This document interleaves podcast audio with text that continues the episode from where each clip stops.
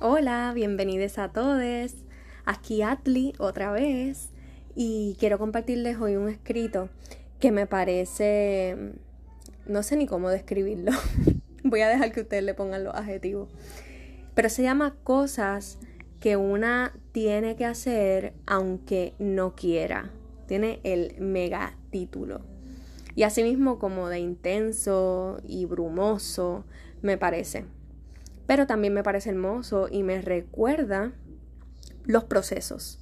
Los procesos en donde una puede estar en un momento y cómo una se va transformando y las cosas van cambiando y se vuelve una más consciente de que no es permanente.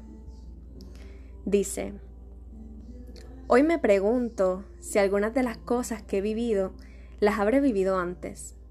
Hoy me pregunto si existen las vidas paralelas y si quizás en otra he envejecido y me he aprendido a despreocupar un poco. Y quizás hasta me he ocupado más para darme poco tiempo de preocuparme. Entonces es que a veces en esta vida que vivo, todo parece ser hacer y hay poco o ningún espacio para la pausa, para el disfrute de las cosas sencillas que a una se le escapan de la vista constantemente. Eso me pasa mucho con mi hijo. Cada momento que vivo con él se me escapa. Cuando me hago consciente de ese escape, lo quiero atrapar desesperada, como cuando una niña perseguía las burbujas en el aire, buscando explotarlas todas a la vez.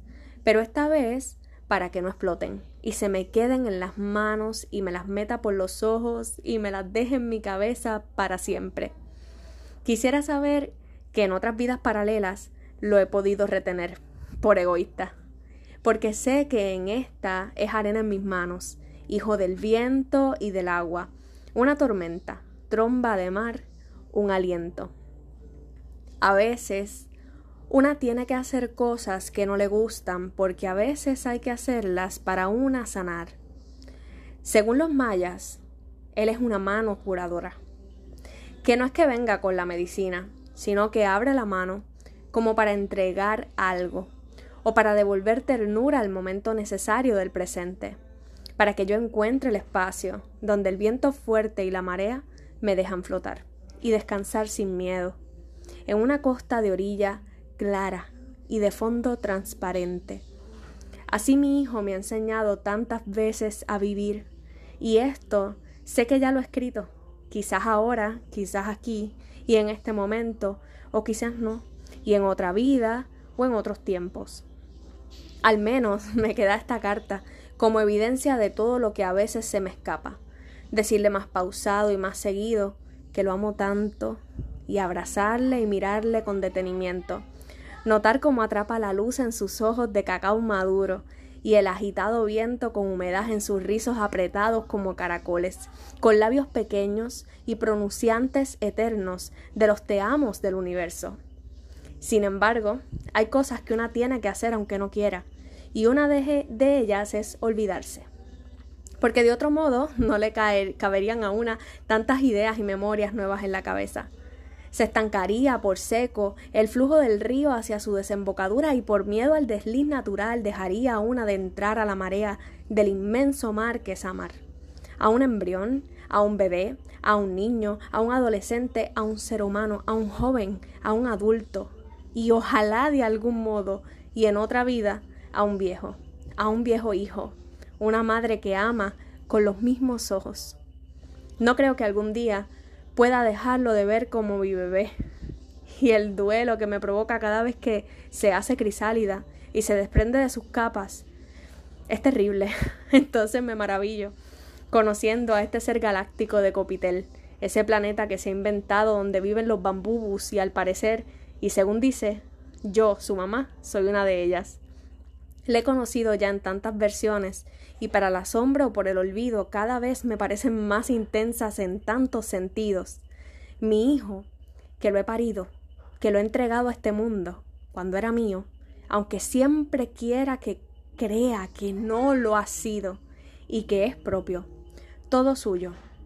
Pero me sigo sintiendo como una quenepa guareta, que no es que me hayan quitado mi mitad, pero es que me han despegado de a poco a poco parte de mi coraza y se la han puesto.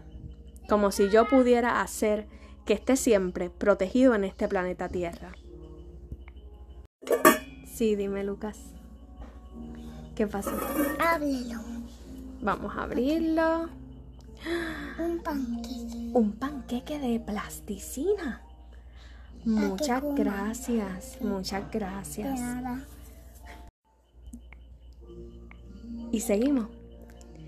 ¿Quién sabe si en otra vida, como cuando yo era paralelamente una bambubu del planeta de Copitel, lo haya conseguido proteger contra todo?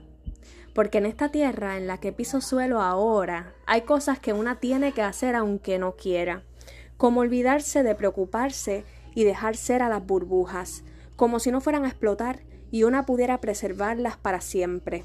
No hay modo de amar y ser paralelamente tan egoísta.